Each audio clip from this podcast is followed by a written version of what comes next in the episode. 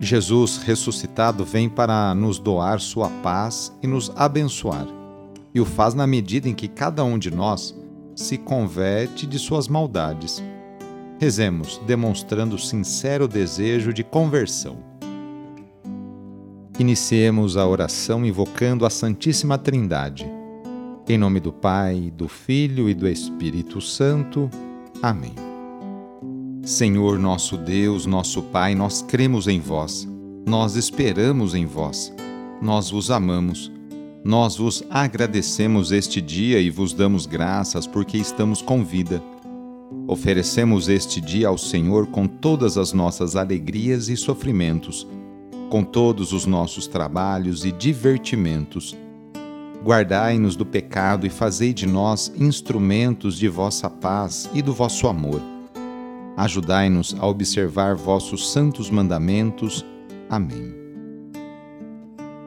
Quinta-feira, dia 30 de junho, o trecho do Evangelho é escrito por Mateus, capítulo 9, versículos de 1 a 8.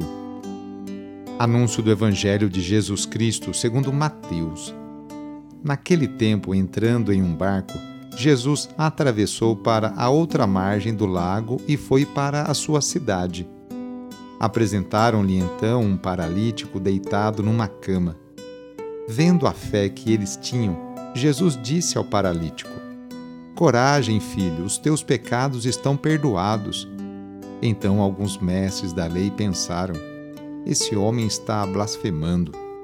Mas Jesus, conhecendo os pensamentos deles, disse: Por que tendes esses maus pensamentos em vossos corações? O que é mais fácil dizer: os teus pecados estão perdoados, ou dizer, levanta-te e anda. Pois bem, para que saibais que o Filho do Homem tem na terra poder para perdoar pecados, disse então ao paralítico: Levanta-te, pega a tua cama e vai para a tua casa. O paralítico então se levantou e foi para a sua casa. Vendo isso, a multidão ficou com medo e glorificou a Deus por ter dado tal poder aos homens. Palavra da Salvação. Hoje a Igreja no mundo inteiro celebra os primeiros mártires de Roma.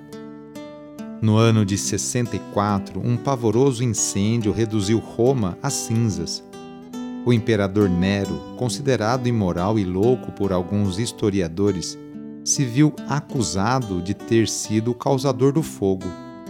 Para defender-se, acusou os cristãos, fazendo brotar um ódio dos pagãos contra os seguidores de Cristo. Então Nero ordenou o massacre de todos os cristãos. Houve execuções de todo tipo e forma, e algumas cenas sanguinárias estimulavam os mais terríveis sentimentos humanos. Alguns adultos foram embebidos em piche e transformados em tochas humanas usadas para iluminar os jardins do imperador. Em outro episódio revoltante, crianças e mulheres foram vestidas com peles de animais e jogadas no circo às feras, para serem destroçadas e devoradas por elas. A crueldade se estendeu do ano de 64 até 67, chegando a um tal exagero tão grande que acabou incutindo no povo um sentimento de piedade. O ódio acabou se transformando em solidariedade. Os apóstolos São Pedro e São Paulo foram duas das mais famosas vítimas deste imperador. Porém, como bem nos lembrou o Papa Clemente, o dia de hoje é a festa de todos os mártires, que com o seu sangue sedimentaram a gloriosa Igreja Católica.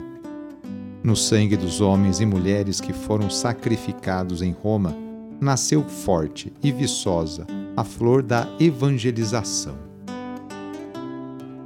Hoje quero dar a bênção de São Brás, a bênção para a sua garganta. Mas antes eu quero abençoar a sua mão porque na hora da bênção oficial você vai colocar as suas mãos na sua garganta. Abençoai, Senhor nosso Deus, pelos méritos de nosso Senhor Jesus Cristo, pela intercessão de Maria e de São Brás, abençoai as suas mãos. Fazei de todos nós uma fonte de bênçãos para aquelas pessoas que você se encontrar hoje. Amém? Assim seja. Em nome do Pai, do Filho e do Espírito Santo. Amém. Agora coloque as mãos na sua garganta. Ou se você tiver um filho recém-nascido ou uma filha recém-nascida ou ainda pequenininhos, coloque uma mão na sua garganta e a outra mão na garganta dele. Pela intercessão de São Brás, bispo e Marte, livra-te Deus dos males da garganta e de todos os males. Em nome do Pai, e do Filho, e do Espírito Santo. Amém. Foi muito bom rezar com você hoje. Se esta oração está te ajudando, eu fico muito contente.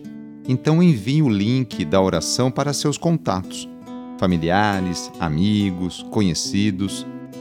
Eu sou o padre Edmilson Moraes, salesiano de Dom Bosco, e moro atualmente no Colégio Salesiano Santa Terezinha, em São Paulo. Que Deus continue abençoando você e sua família. Abraço e até mais!